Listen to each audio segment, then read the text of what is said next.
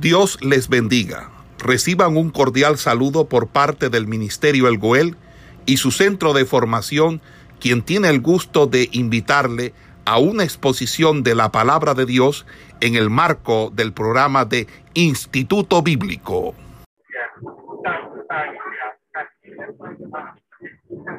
¿Aló? No se escucha bien, pastor. Eh, del, vamos a iniciar nuestra clase en el capítulo 13 del Evangelio según San Juan.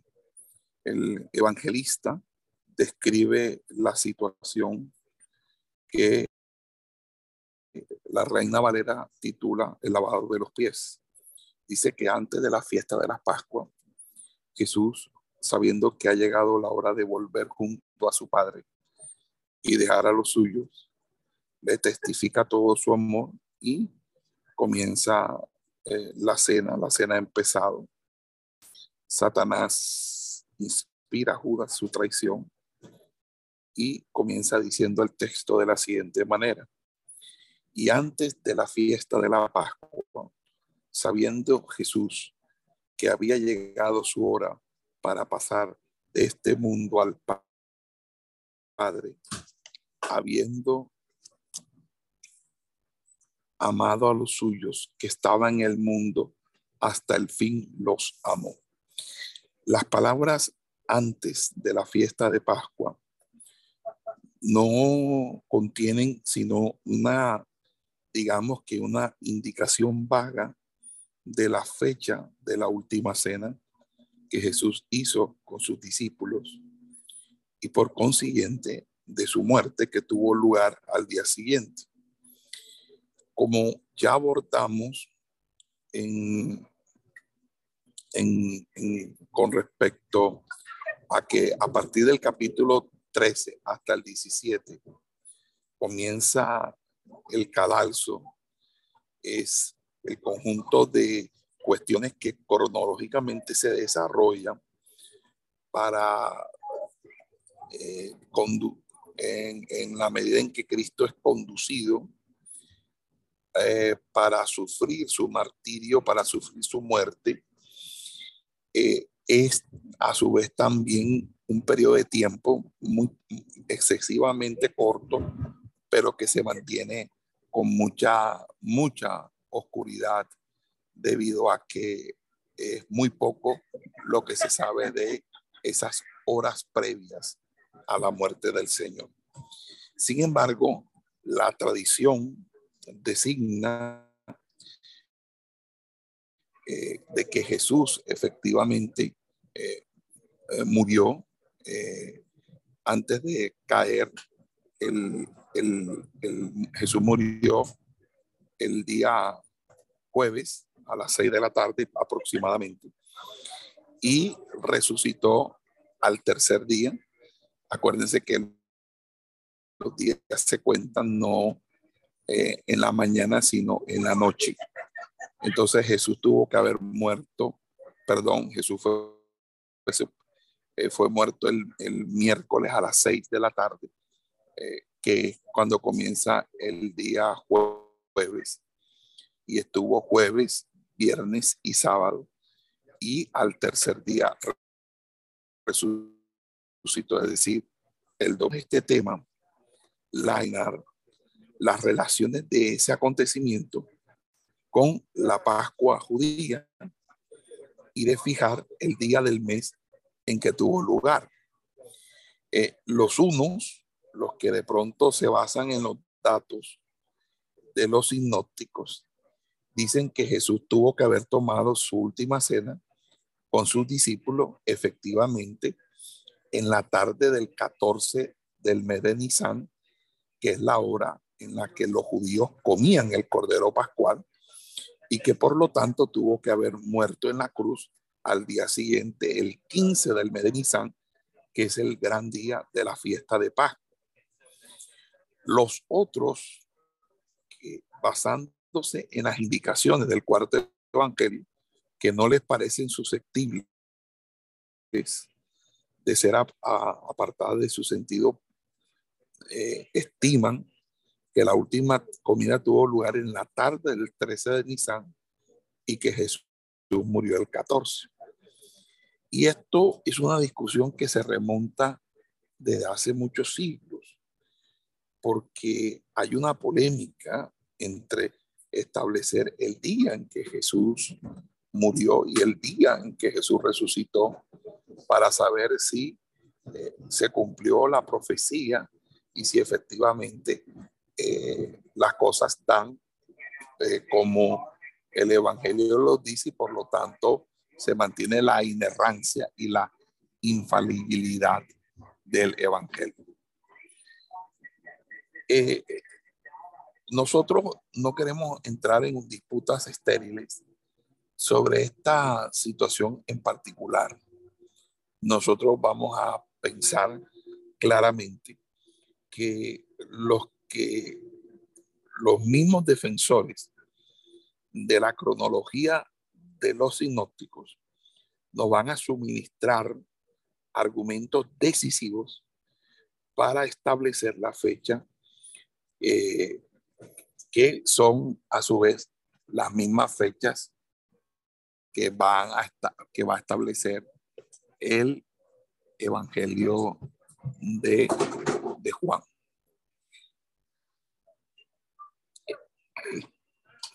Este debate que ha dividido a los sabios eruditos de este tema entre si la fecha se puede, es entre el 14 y 15 del mes de Nisan y entre el, o entre el 13 y 14 del mes de Nisan.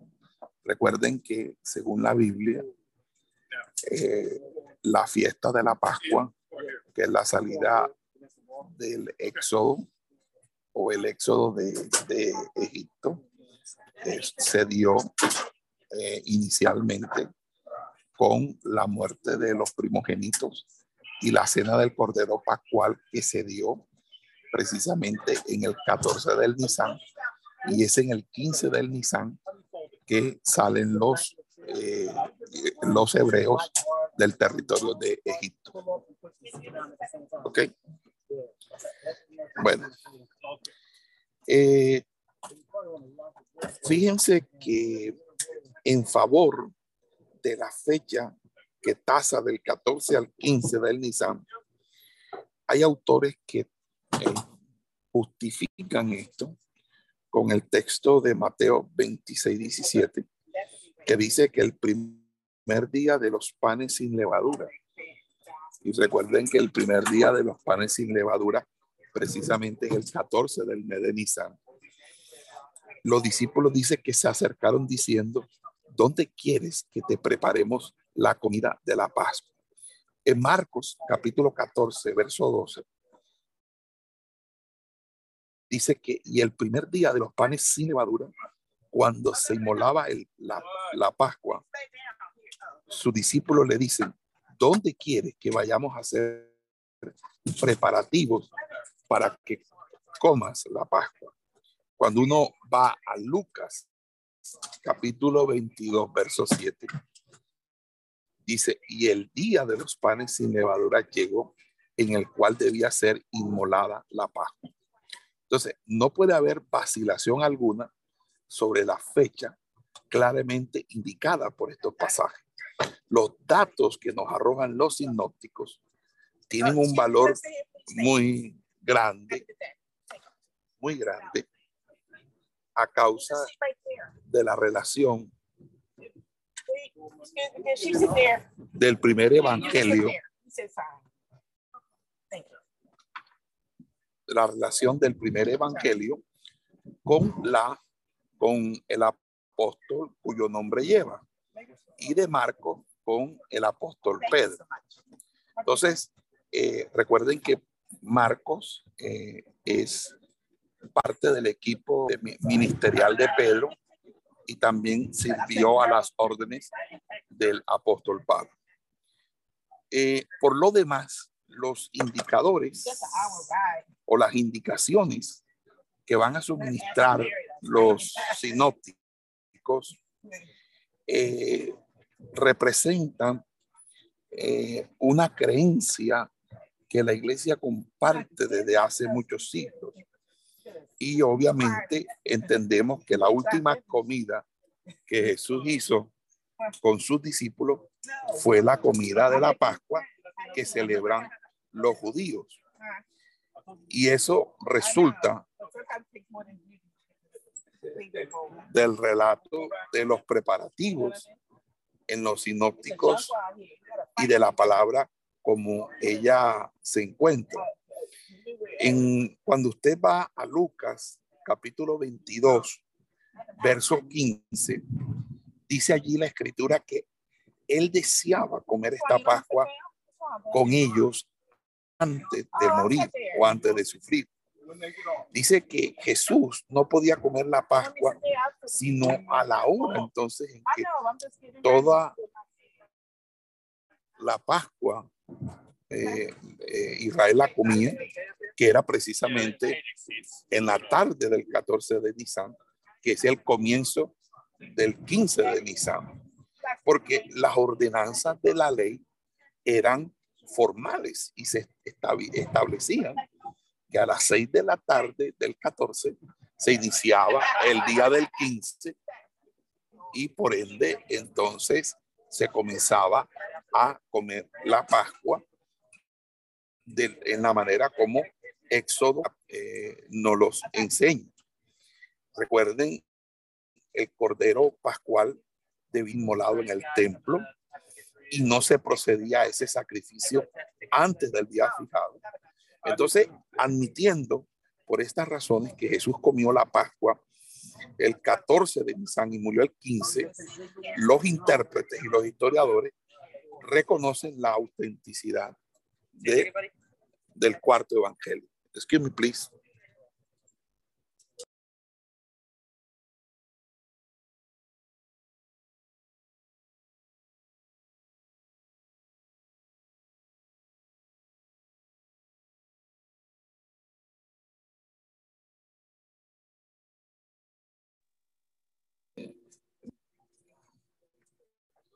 Entonces, en ese sentido, eh, podemos decir que cuando Juan en el 13.1 dice, antes de la fiesta de Pascua, es natural que Juan está designando así la noche que va del 14 al 15 de Nisan, que es el momento de la comida pascual, que es el principal acto, acto de la fiesta, como nos lo enseña la Torá. Es más, en esos mismos pasajes, el 14 es llamado la Pascua y por otra parte se comía panes sin levadura en la comida pascual, como nos lo dice eh, el libro de Éxodo capítulo 12. Ahora bien,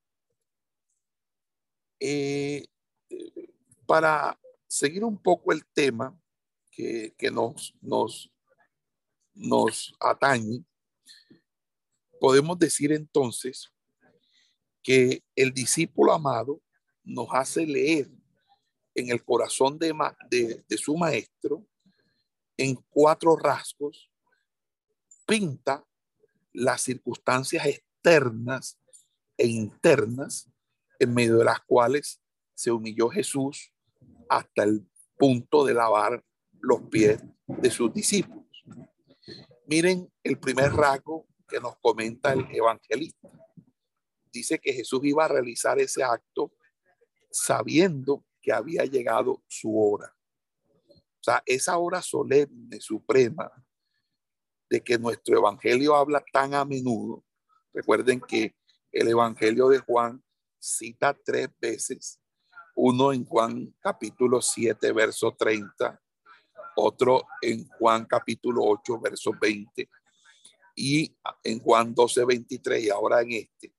Jesús sabía que esa obra era la de sus padecimientos y su muerte, pero sabía también que ese, esa, eh, esa obra asiaga que le iba a hacer pasar de este mundo al Padre.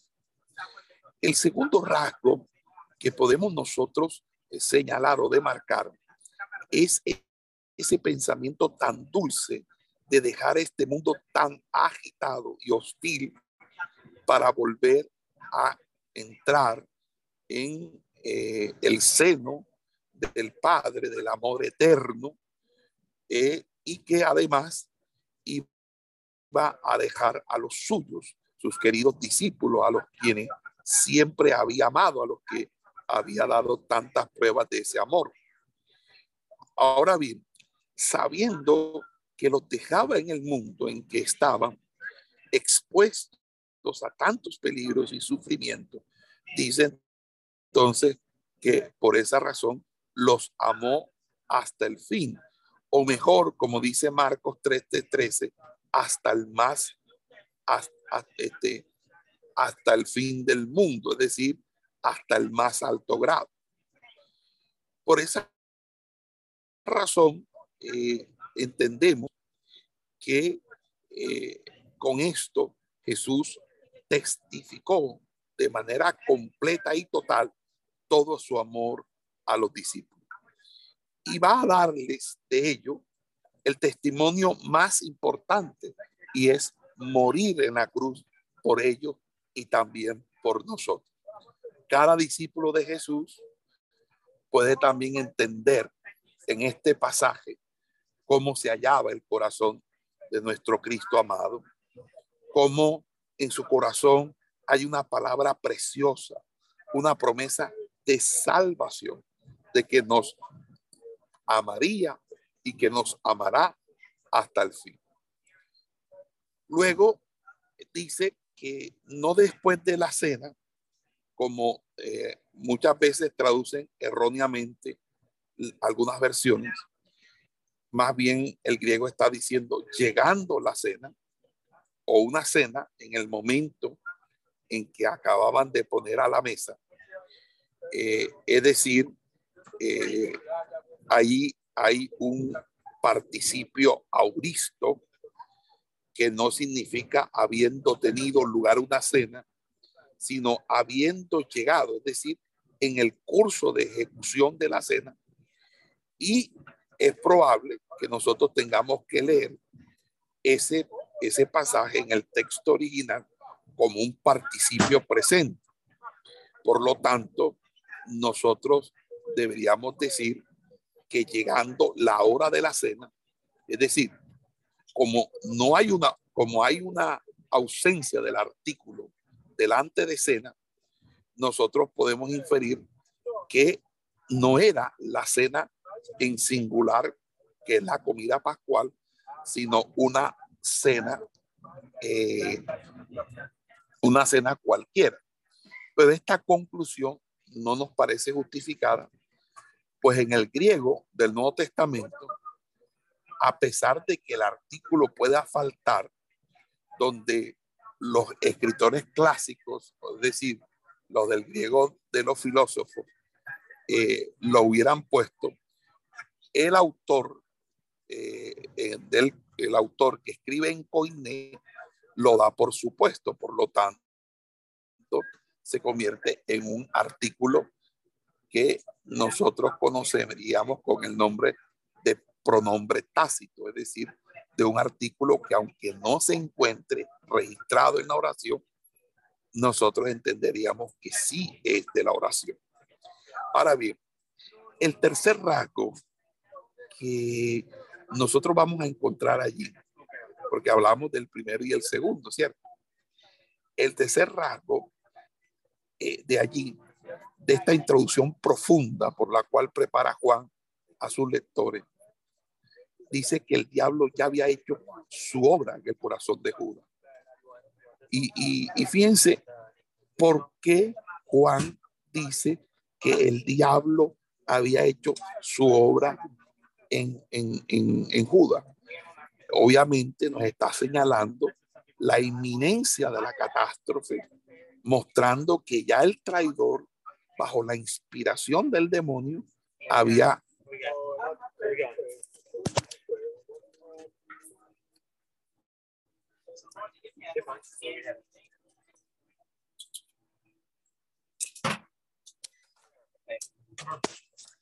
había conseguido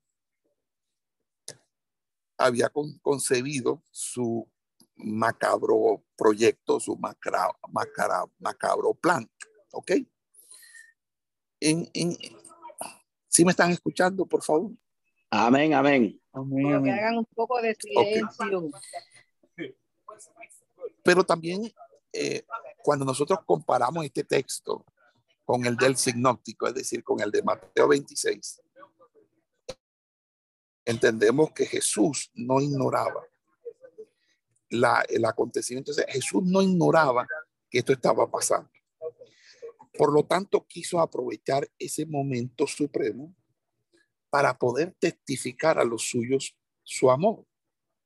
Porque recuerden que Jesús, Jesús, eh, este, testificó su amor hasta lo último y fue consecuente con, con ese, con el amor.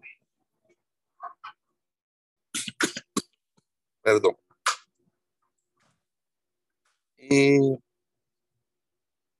el cuarto rasgo de la introducción nos muestra que Jesús va a obrar con plena conciencia de su eterna divinidad. Y este sentimiento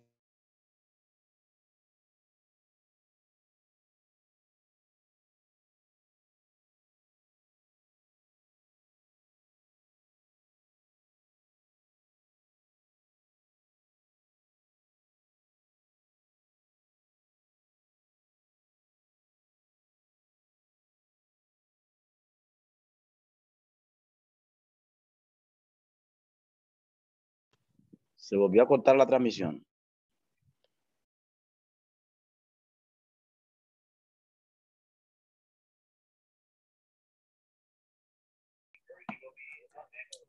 a, eh, él sabe que su obediencia tiene que ser una obediencia de alguien que se somete como esclavo. Ese contraste que hay entre los pensamientos que se encuentran entre el versículo 3 y 4,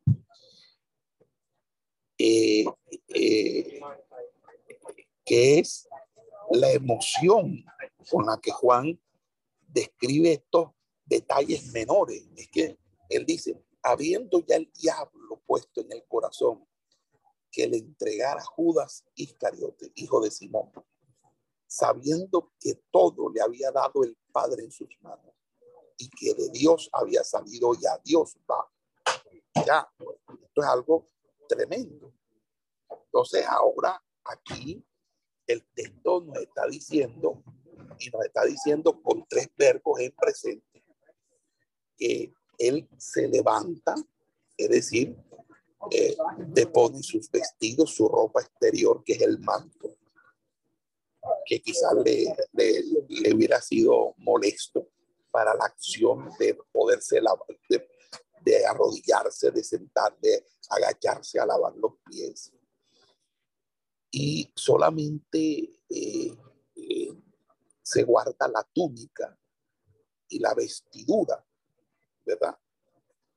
Eh, que es la vestidura de los esclavos.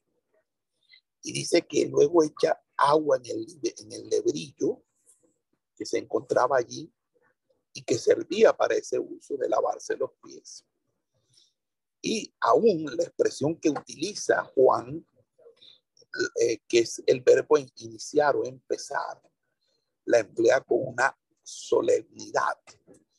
Y esa solemnidad se va a comprender tanto mejor cuando uno entiende en usos y costumbres eh, que esta acción de Jesús fue provocada previamente por una discusión que acababa de levantarse entre los discípulos sobre cuál eh, dentro de ellos era estimado el mayor. Recuerden, en Lucas capítulo 22 hay una discusión que se da justamente en eh, los momentos previos de la cena. Eran pues literalmente eh, verdaderas palabras Jesús les dirige entonces en Lucas 22, cuando dice, yo he sido en medio de vosotros como el que sirve.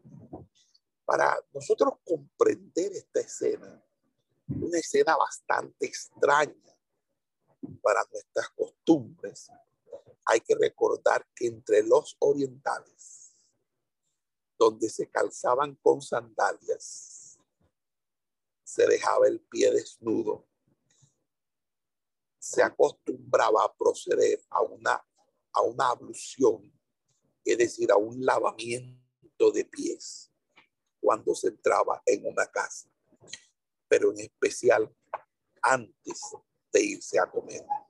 Es decir, que cuando uno se sentaba a la mesa debía no solamente lavarse las manos, sino también.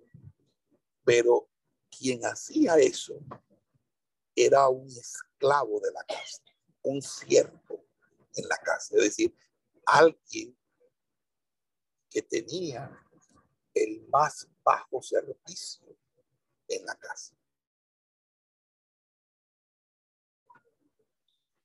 Eufórico, cuando ve a Jesús hacer eso, tiene vergüenza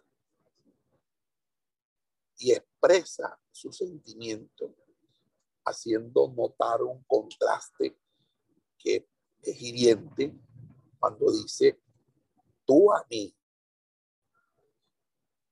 y el título de Señor que Jesús va a probar y reclamar, más, le da un mayor énfasis, porque dice, le dice, llega pues a Simón Pedro, es decir, él llega a Simón Pedro, y este discípulo no fue pues el primero al cual Jesús lavó los pies. O sea, las palabras eh, dicen de la siguiente manera. Dicen así, voy a leerles. Viene pues a Simón Pedro y le dice el Señor, Señor, tú, tú lavas mis pies. Respondió Jesús y díjole, lo que yo hago, tú no entiendes ahora, mas después de esto entenderás. O sea, conocerás después de esto o de estas cosas. Algunos intérpretes han supuesto que Jesús designaba así el momento en que Pedro sería iluminado por el Espíritu Santo. Pero es quizá eh, más sencillo referir esta explicación a las palabras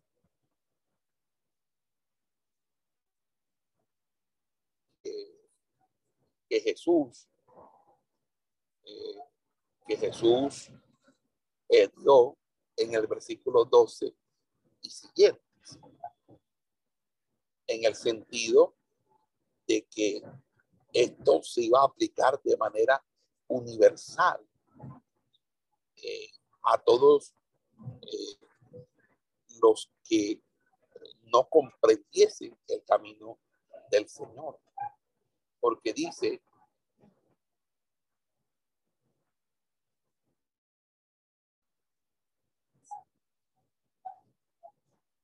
Pedro, de cierto no lavarás mis pies nunca jamás.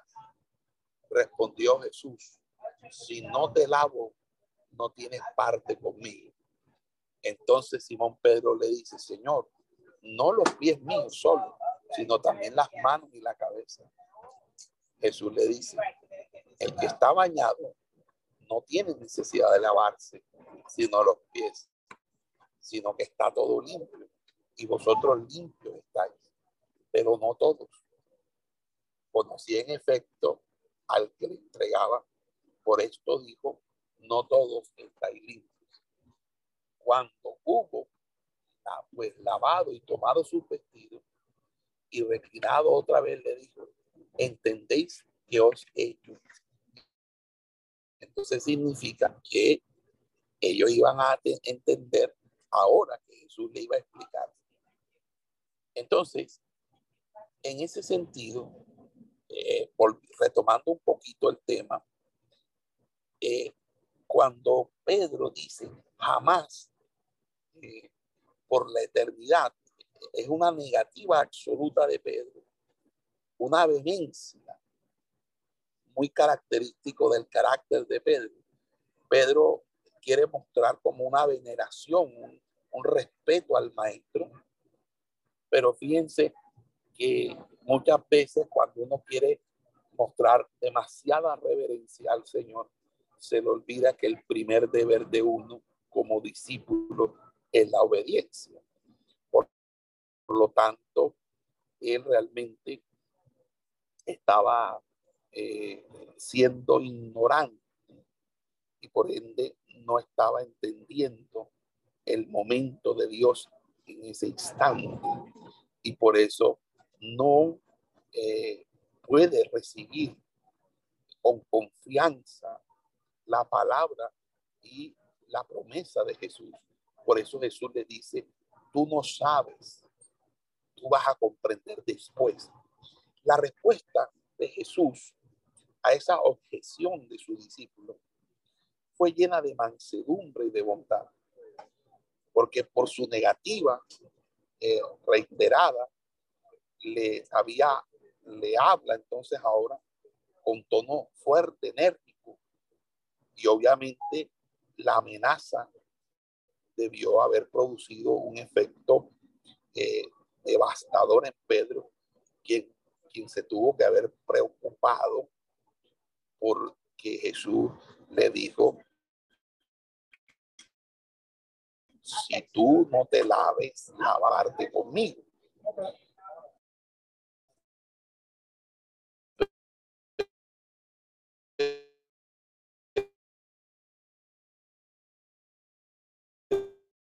Pero, ¿qué significaban estas palabras de Jesús? Un, un significado nuevo. Si tú no te humillas, un especial, donde tú estás siendo consagrado, si tú no permites que yo termine la obra regenerativa, porque tú estás limpio, como todos los que llegamos al Señor y recibimos a Cristo, y al recibirlo el Señor nos perdona todos nuestros pecados, pero nosotros tenemos que seguir eh, eh, purificándonos, santificándonos, limpiándonos de toda inmundicia, de toda contaminación de carne y de espíritu, porque dice la escritura que el que sea santo, santifíquese más. La Biblia dice que nosotros estamos llamados a que debemos purificarnos aún más. Y en ese efecto, eh, dice él, vas a tener parte conmigo. Entonces, significa, es que así es como tú vas a hallar en comunión eh, el perdón de tus pecados. Vas a estar reconciliándote con Dios de manera permanente. Es que hay personas que enseñan, personas que enseñan que nosotros si tenemos la simiente de Dios, no pecamos. Hay personas que entienden que eh, estamos llamados a vivir vidas sin equivocación. Y es mentira. Nosotros nos podemos equivocar, podemos fallar, la Biblia dice primera de Juan, escribo para que no pequéis con el Padre a Jesucristo. El Señor está diciéndonos a todos nosotros, amados hermanos, yo los he limpiado, vosotros estáis limpios, pero yo necesito permanentemente estar lavando vuestros pies, vuestros calzados, porque vosotros sois los que lleváis el apresto del Evangelio de la paz y vuestros pies deben ser hermosos, bruñidos con mi santidad, refulgentes con mi pureza. En ese sentido, ser parte del Señor es hallar en su comunión el perdón de los pecados, la reconciliación con Dios, la vida eterna. Pero si nosotros no tenemos parte con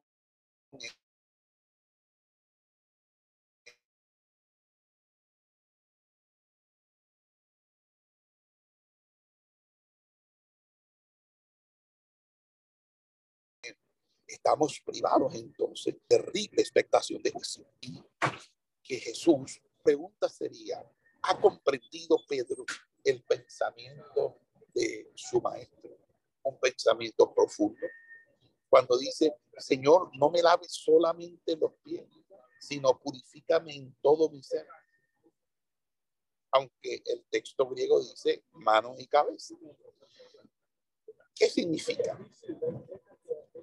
Significa que a él, a él asustarse de pensar, de ser excluido de la comunión de Cristo. Entonces dice, bueno, aquí lo que resta es no que me lave los pies, que me lave la cabeza, que me lave las manos, que me enjabone, que me bañe, que me meta en una tina, que me ponga un chorro, una manguera. Y entonces se entrega a él con esa impetuosidad de su carácter. ¿Ok? Pero la respuesta del Señor es, tú no tienes necesidad de que yo te bañe. Ojo con esto, porque esto es importante. Mire, hermano, una cosa es estar en pecado y otra cosa es pecar.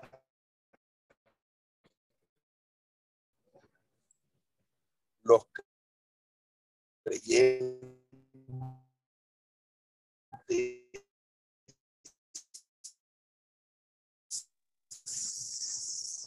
no estamos en pecado. Que no se arrepiente y continúa para que se practica, se convierte su pecado en pecado de muerte. Pecado de que yo cometa adulterio. Pecado de muerte no es que yo cometa fornicación. Pecado de muerte no es que yo asesine a un hombre. El pecado de muerte es cuando en el pecado en que yo me encuentro, sea cual sea el pecado, yo mantengo una actitud, una conducta y un comportamiento de no quererme arrepentir. Cuando eso sucede, el mismo apóstol Juan dice que por tales no debemos orar. Porque una persona que está en la iglesia manteniendo una vida pecaminosa, licenciosa, debe ser expulsado de la congregación. Debe ser sacado de la congregación.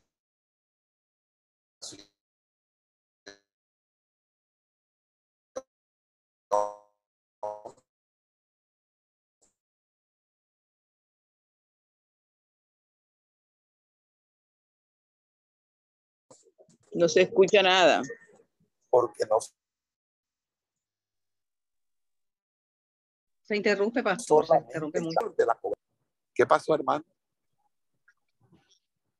Pastor, no se escucha. Hermanos, a todos ustedes, que cuando, que cuando hay pecado, nosotros no estamos en pecado, sino que nosotros podemos pecar. Porque cuando uno está en pecado, es porque mantiene una actitud pecaminosa sin ánimo de arrepentimiento. Y si no hay arrepentimiento y mantenemos el pecado, el pecado se nos convierte en un pecado de muerte. Cuando hay pecado de muerte? Hay pecado de muerte cuando nosotros eh, mantenemos una actitud pecaminosa y no queremos parar el pecado. Cuando hay eso, entonces nosotros realmente estamos ante un pecado de muerte. El apóstol Juan dice que cuando una persona está en pecado de muerte, dice que por esa persona no se debe orar.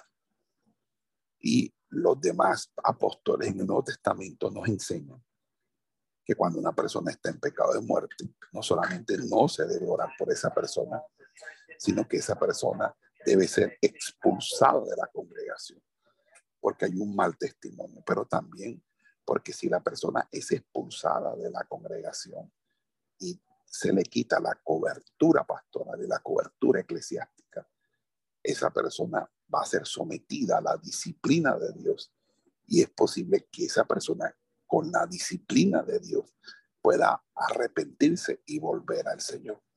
Esa disciplina va a consistir en un trato fuerte que Dios va a darle a esa persona. Quién sabe cómo Dios le va a mandar un juicio, un castigo, una reprensión, pero lo va a hacer Dios con el ánimo de que esa persona vuelva a los pies del Señor. Por eso muchas personas llegan a reconciliarse luego de sufrir verdaderas y grandes pérdidas. Amén. Sí, Amén, pastor. Amén. Ok. Muy bien.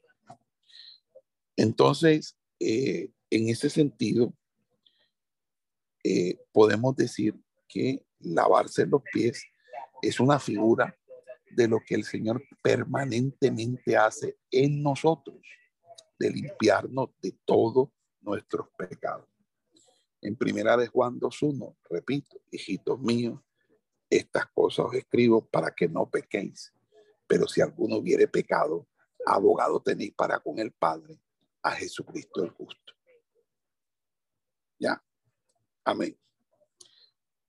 Ahora, ¿por qué él le dice, el Señor le dice a él que él está puro?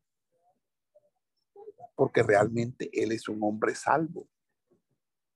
Y cuando un hombre está salvo, no necesita eh, volver eh, a, a ser salvado.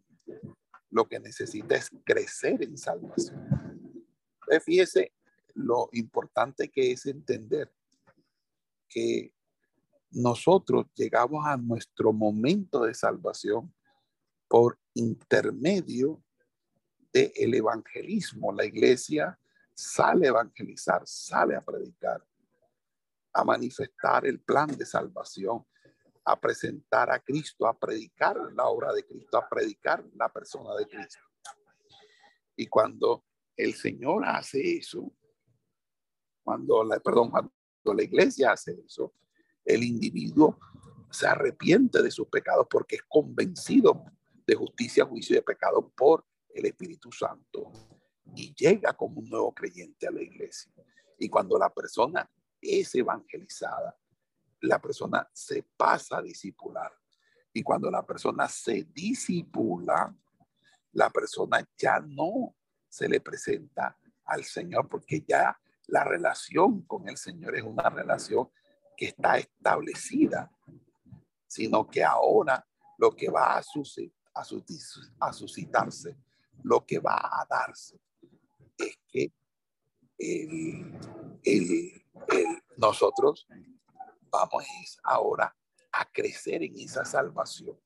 Por lo tanto, mientras que el evangelismo me lleva a establecer una relación con Dios y me lleva al momento de mi salvación, el discipulado me lleva a una relación con el cuerpo, que es la iglesia, pero también a su vez me lleva a una a un crecimiento en esa salvación. ¿Qué es crecer en la salvación? A que comencé tomando leche espiritual no adulterada y luego ahora paso a comer alimento sólido. Que ahora primero comencé con rudimentos en la doctrina y que ahora empiezo a entender las grandes verdades del Evangelio de Cristo. Entonces, una persona que está purificada no se puede volver a lavar o a limpiar, pero sí hay que limpiarle los pies porque el caminar, el trasegar en este mundo hace que el polvo se nos meta en la sandalia y tenemos siempre que ir a purificarnos. El sacerdote antes de oficiar su sacrificio en la mañana, al mediodía o la tarde, tenía que ir al lavacro, tenía que ir al lebrillo del lavacro para lavarse. Amén. Amén, amén, pastor. Ahora,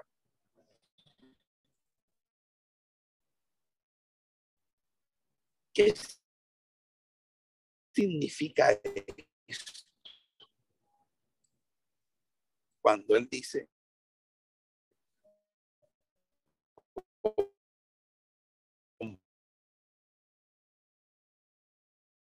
comprendéis lo que yo. Entonces, eh, eso está introduciendo, y esto le llamaron, como siempre le llamaban, rabí maestro. Dice rabí maestro, que es el que enseña. Y obviamente, título para él solo, en su sección más elevada. Entonces, le llamaban también el Señor. Entonces, nombre que debía tomar para ellos un sentido cada vez más fuerte. Pues este vocablo en, en la versión griega de los 70 era una traducción constante al mismo nombre de Dios, al nombre de Jehová. Entonces, si Jesús aprueba y añade, si yo pues el Señor y el Maestro me he humillado hasta lavaros los pies, porque Él lo dice. Él dice, si yo pues he lavado pues vuestros pies, el Señor y el Maestro. vosotros también deben estar listos a haceros mutuamente los servicios más humildes de abnegación, de amor, de sacrificio, de entrega. Amado hermano, nosotros debemos ser como Jesús fue, el modelo perfecto que debemos nosotros imitar. Y él en ese momento le estaba dando a los apóstoles un caso, en, este caso particular, un amor sin límites, una, un servicio extraordinario, profundo, que quedaba como el ideal que debemos nosotros tener cuando le servimos a Dios. Porque muchas veces nosotros andamos con nuestras malicias y por nuestras malicias creemos que muchas veces le estamos sirviendo al hombre, le estamos sirviendo es a Dios. Por eso eh, hemos entendido que cuando Jesús dice, vosotros también debéis lavaros los pies unos a otros, significa antes que nada, nosotros tenemos que perdonar los pecados de los unos con nosotros. Amén. Debemos perdonar los pecados de los unos con nosotros. Y ese es, en efecto, el significado principal. Porque nosotros no podemos excluir el sentido verdadero de este gran principio del Señor. Por eso el apóstol Pablo, cuando habla allá en Primera de Timoteo, le dice que uno de los requisitos es, que las mujeres, que habla de las mujeres o de las personas en general, debían practicar la hospitalidad y habla de la ablución de los pies. Dice, el que haya lavado los pies a los santos, que es una, es una práctica de la hospitalidad. Cuando usted lava los pies a los santos, cuando usted recibe a un misionero, cuando usted le da un plato de comida a un hombre de Dios, cuando usted sabe que llegó el predicador en la iglesia y usted le dice, pastor, ¿será que usted, usted y, el predicador pueden venir a mi casa que les tengo una comida preparada para usted? Tengo alguna bendición, quiero invitarle a cenar, quiero invitarle a comer a un restaurante. Cuando usted tiene esos gestos, estos gastos, hermano, yo tengo allá, pastor, yo tengo, si usted tiene una visita a algo, un misionero, eh, yo tengo un cuarto especial. Eso sí, no vaya a hospedar a lobos, a lobos rapaces vestidos de, de, de oveja. Usted siempre, siempre, siempre, siempre tenga en cuenta eso. Amado hermano, eh, Jesús no quiso aquí instituir un rito, un rito superficial, superfluo, de una mera apariencia, para que todo el mundo vea, ay, qué lindo se ve lavando los pies. Esto no es un asunto de pedicure, hermano, ni de manicure. Esto es un asunto de verdadera humillación y de servicio al Señor. Amado hermano, ¿cómo es posible que a veces no tratamos bien a los hombres de Dios, a los varones del Señor? Hermano, que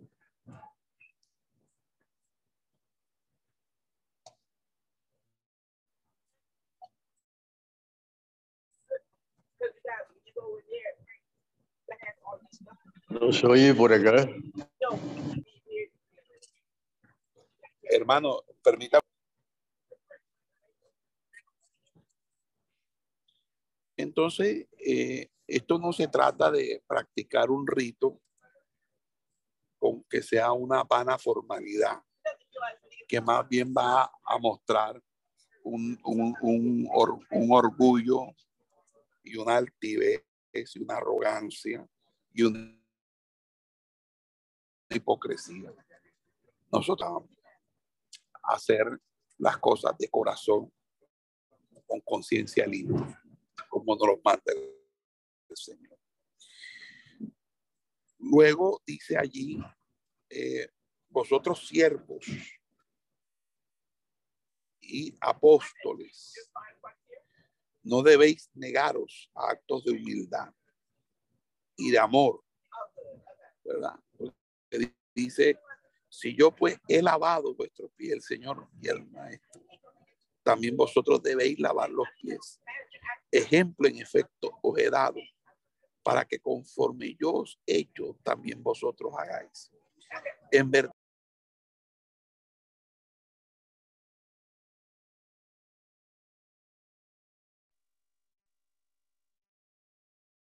Nuestro estudio, eh, porque eh, aquí dice la escritura, no lo vosotros. Es pero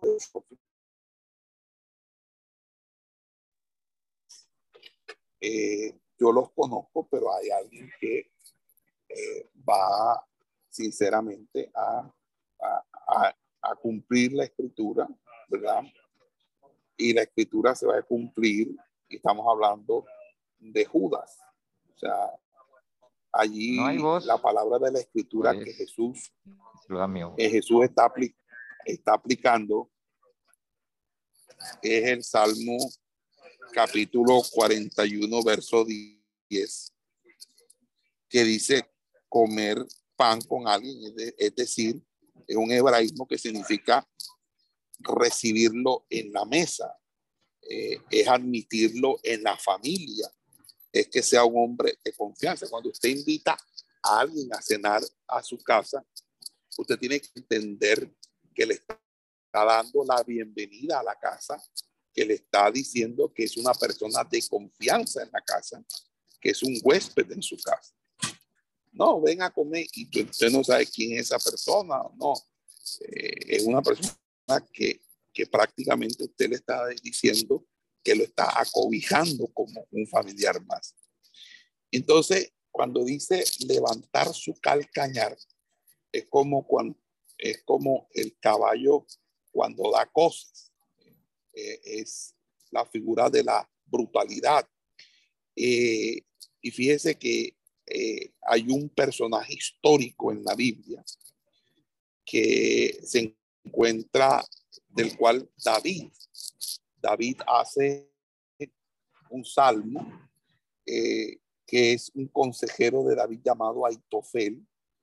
Eh, es un, creo que en, en segunda de Samuel, segunda de Samuel, capítulo 15, que cuando se, se dio la rebelión de Absalón, él tomó eh, el partido por Absalón recuerden a Salón, y que viendo su traición descubierta, eh, se fue y dice que se estranguló. Y, fue prácticamente lo mismo que, pasó con, con, con, Judas, ¿verdad? Y eh, el salmista dice, aún el hombre con quien yo estaba en paz y confiaba, que comía de mi pan, ha levantado el calcañar contra mí. Ese que Jesús evita decir mi pan porque eh, no tenía eh, para dar, pero hacía más por Judas que le daba el pan de vida. Por eso el que come mi pan es eh, el que come el que come pan conmigo, es decir, es una persona que, que está dentro de mi de mi, de mis, eh, de mi, entorno, de mi círculo íntimo. Amén. Ahora, eh, dice el texto que yo soy, eh, que yo soy todo lo que os he revelado sobre mi persona, el Mesías.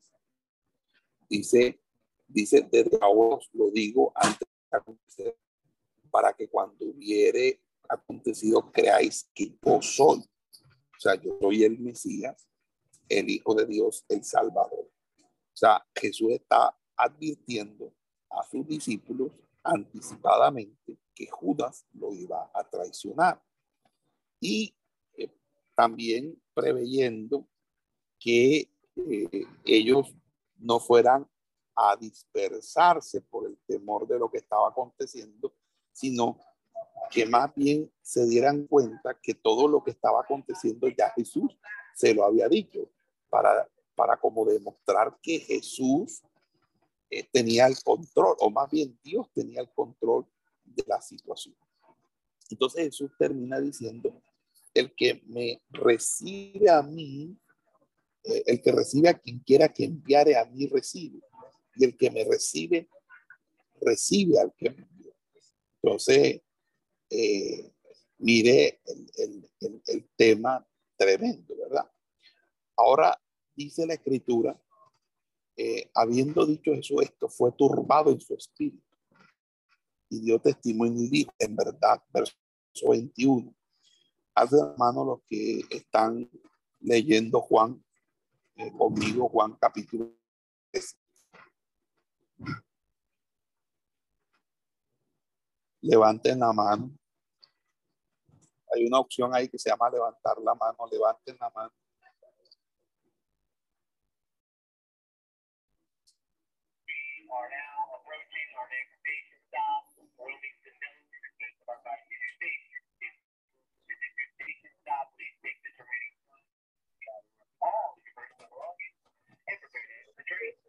Amén.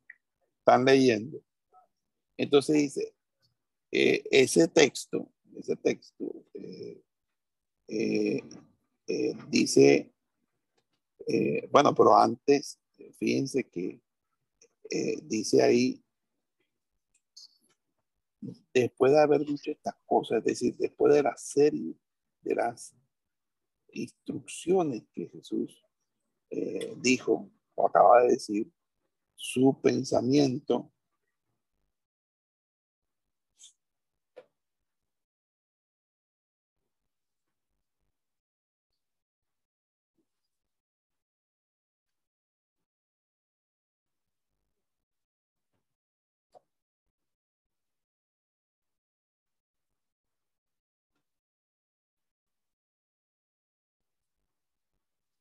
Perdón hermano, eh, su pensamiento eh, eh, vuelve con dolor a Judas. él ya dos veces ha aludido al crimen que le iba a cometer en el versículo 11 y 18. Dice, ahora ha llegado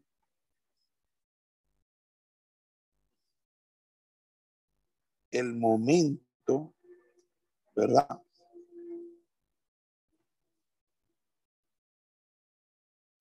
De advertir, o sea, el, advierte a los discípulos y ya lo hace de una manera más, más solemne. Porque da un testimonio grave. Dice, en verdad, en verdad, ¿verdad? Os digo que uno de entre vosotros me entregará.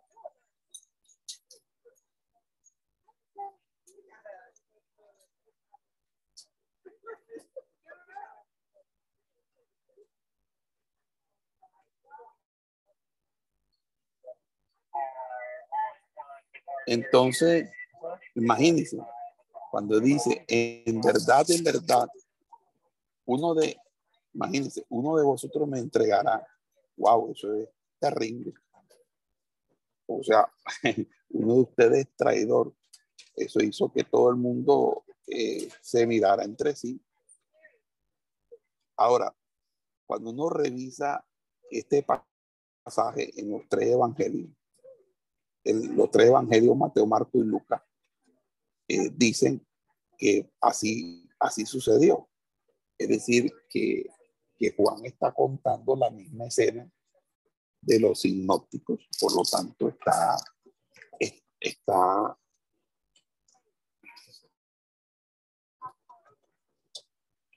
está contando eh, el, el, texto y por lo tanto no hay diferencia entre el texto de Juan con el texto de los sinópticos.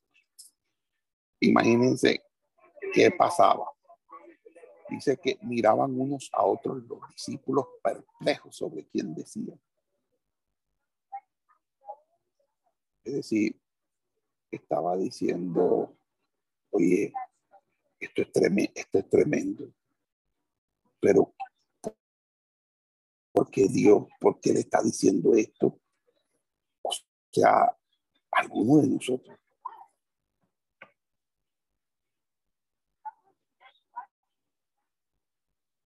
Alguno de nosotros es.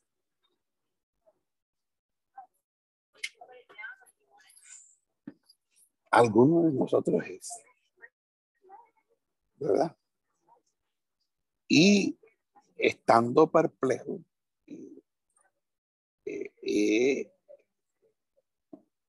pensar, o sea, la impresión dolorosa que los discípulos recibieron de lo que Jesús les dijo. O sea, dice enseguida, se debieron haber entristecido muchos. Por eso Mateo dice que se habían entristecido muchísimo y empezaron cada uno de ellos a decir, Señor, seré yo, soy yo. O sea, eh, es que la turbación es producto de la pregunta como tal y dice que estaba recostado uno de entre sus discípulos en el seno de Jesús, a quien amaba a Jesús. O sea, entre los orientales se ponían a la mesa semiacostados sobre el costado izquierdo y apoyados sobre los cojines de un diván que se hallaba a la diestra de su vecino. Entonces, estaba pues recostado sobre su seno, era, estaba recostado sobre la parte en la que Jesús a su vez estaba también apoyándose para estar semi sentado, semi acostado. Y Juan estaba evitando eh, eh, nombrarse y, por esa razón en las tres oportunidades donde se cita eh, él le dice simple y llanamente con esta situación estaba recostado sobre su seno. Entonces, Juan, evitando nombrarse, eh, él en las otras tres ocasiones le dice aquel a quien Jesús amaba. O sea, él se pone aquel a quien Jesús amaba. No, no se pone yo, Juan, vi, como en Apocalipsis, no dice a quien Jesús amaba porque le parece más precioso ser amado del Salvador y quizás permanecer ignorado que hacerse célebre bajo su propio nombre, creo yo. Pero Juan era evidentemente para él un amigo muy especial, alguien muy cercano, entre otras cosas, porque Juan era el menor. Juan era el más el más jovencito de todo, era un jovencito realmente. Entonces Pedro, profundamente afligido por lo que acababa de oír y, siempre, y siendo tan temperamental como era, hace pues una seña a Juan. Oye, eh, y Juan le dice, a que pregúntale a Jesús de quién de entre ellos hablaba. Entonces, eh, eh, el Señor, eh, el Señor dice algo, dice a quien daré el bocado habiéndolo mojado. O como dice, Señor, ¿quién es? Responde pues Jesús, aquel es para quien yo mojaré el bocado y le daré. Habiendo pues mojado el bocado y se lo dio a Judas Iscariote, hijo de Simón. Amén. Dios mío, el bocado a Judas, Jesús lo designaba Juan, pero al mismo tiempo dirigía un, llamado, o sea,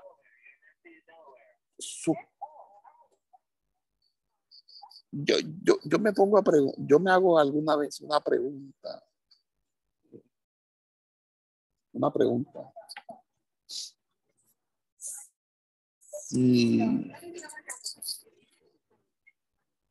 Ustedes creen, ustedes creen que luego de que Judas traicionó a, al maestro, él en vez de irse a ahorcar, eh, se hubiera arrepentido, como hizo Pedro, que lloró amargamente. ¿Ustedes creen que el Señor lo hubiera perdonado? Sí. Sí, pastor. Sí, claro que sí. Sí, pastor. Yo creo que sí, pastor. ¿Y por qué entonces Judas no le pidió perdón al Señor y se arrepintió. Porque no tuvo la relación con Dios. Él estaba con, con Jesús, más no tuvo una relación y no conoció el corazón perdonador de él. Una cosa es... claro, porque acuérdense que, acuérdense que es lo que le hacía Judas realmente. Judas porque estaba entre los dos. Judas era el que, el, el, él, era como quien dice el contador. Lo que pasa es que Judas creía que Jesús iba a ser como una debería, iba a liberarlo. Lo que dice es que Jesús le dijo a Juan, mas no le dijo a los demás. El texto griego dice, o algunos eruditos, más bien que algunos eruditos consideran que el texto griego lo que señala es que Juan, eh, perdón, que Jesús le, dijo a Juan eh, de manera muy discreta, se lo dijo discretamente. Como él estaba cerca, él se lo dijo en el oído. Digo, al que yo, al que tú veas que yo le meto, eh, eh, al que yo le doy el, el, el, pan mojado. Y Judas lo tomó.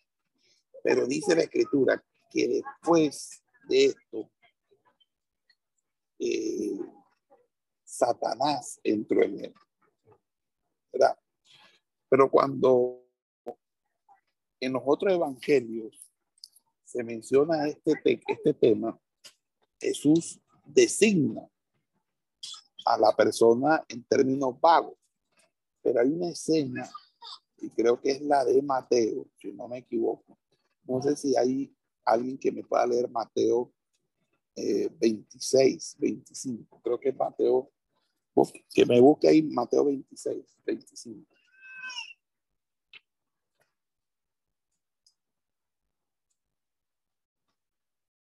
Mateo 26, ¿qué pastor? Dice, amén. 26, 25. 25. Dice, entonces respondiendo Judas, el que le entregaba, dijo, soy yo, soy yo, maestro. Le dijo, tú lo has dicho. O sea, fíjense cómo la hipocresía llevó a decirle a, a, Jesús una pregunta, a preguntarse, eh, Señor, ¿seré yo? En vez de decir, sí, Señor, soy yo, ¿qué puedo hacer? Ayúdame. Mira, tengo este problema. Esta gente me dio una platica, pero yo no sé ahora. O sea, cómo, cómo, cómo es que uno entiende, hermano, que realmente la gente se pierde porque quiere. La gente se pierde porque quiere. No porque la, Dios las condena. Es porque el que no cree en el Señor ya ha sido condenado, porque no ha creído al unigénito Hijo de Dios. Entonces, Jesús le respondió, tú lo has dicho. Pero parece que eso es un diálogo que los demás no entendieron.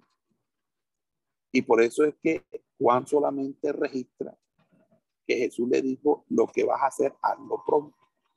Fíjense que cuando él le dijo entonces, esta palabra eh, es una palabra que señala un momento, el momento fatal. Cuando dice que Satanás entró en él. O sea, parece que en el momento en que Jesús le dio ese pan, como que ya Jesús dijo, ya yo no puedo, porque este muchacho, este muchacho es rebelde, este no se deja pastorear de mí. Y yo necesito ya darle ese pan, que moje el pan. Cuando tú le entregas el pan mojado en la boca a la persona, ya Dios entra. Yo no estoy hablando aquí de, de un acto mágico. Usted tiene que entender esto en sentido espiritual. Si tú estás sentado en la mesa comiendo con el Señor, tú tienes que serle fiel al Señor. Y si tú, estando en la mesa del Señor, no le eres fiel al Señor, el diablo se te va a meter.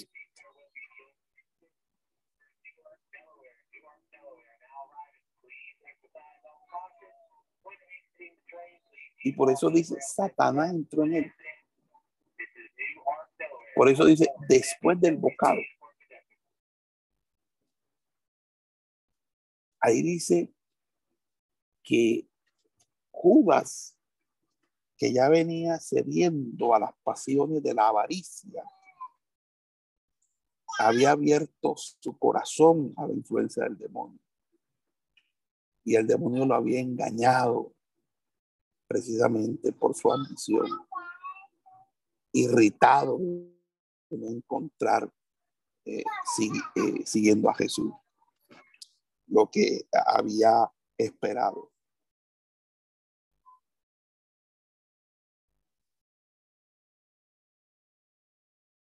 Entonces, en ese sentido,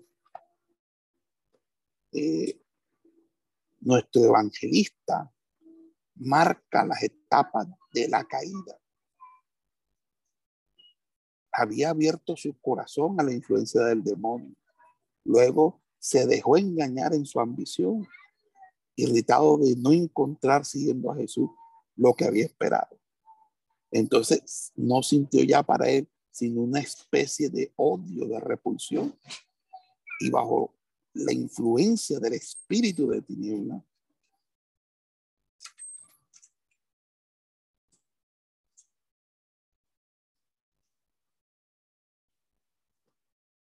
eh, concibió la idea de esa horrible traición. Y el evangelista está retratando eso. Y en el momento en que ese desdichado se, este, hizo, hubo en su conciencia esa crisis.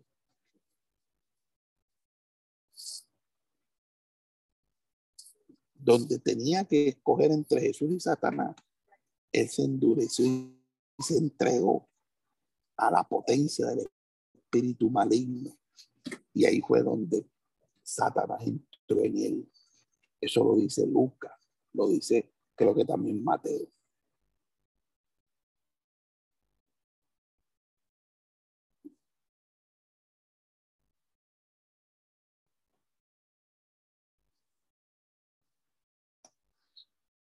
Y esto nos lleva a entender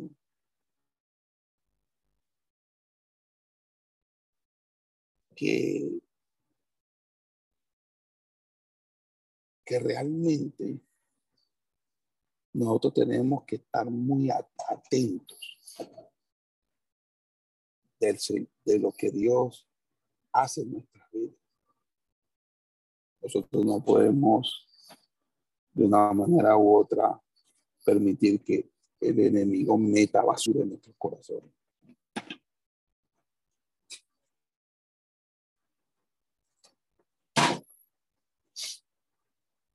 Porque podemos terminar traicionando a Jesús.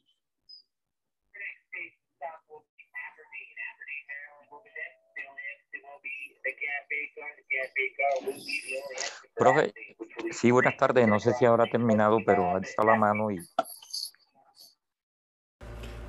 Esperamos que este estudio haya sido de bendición para su vida y ministerio. A Dios sea la gloria. Este es el Ministerio El Goel, vidas transformadas para cumplir el propósito de Dios.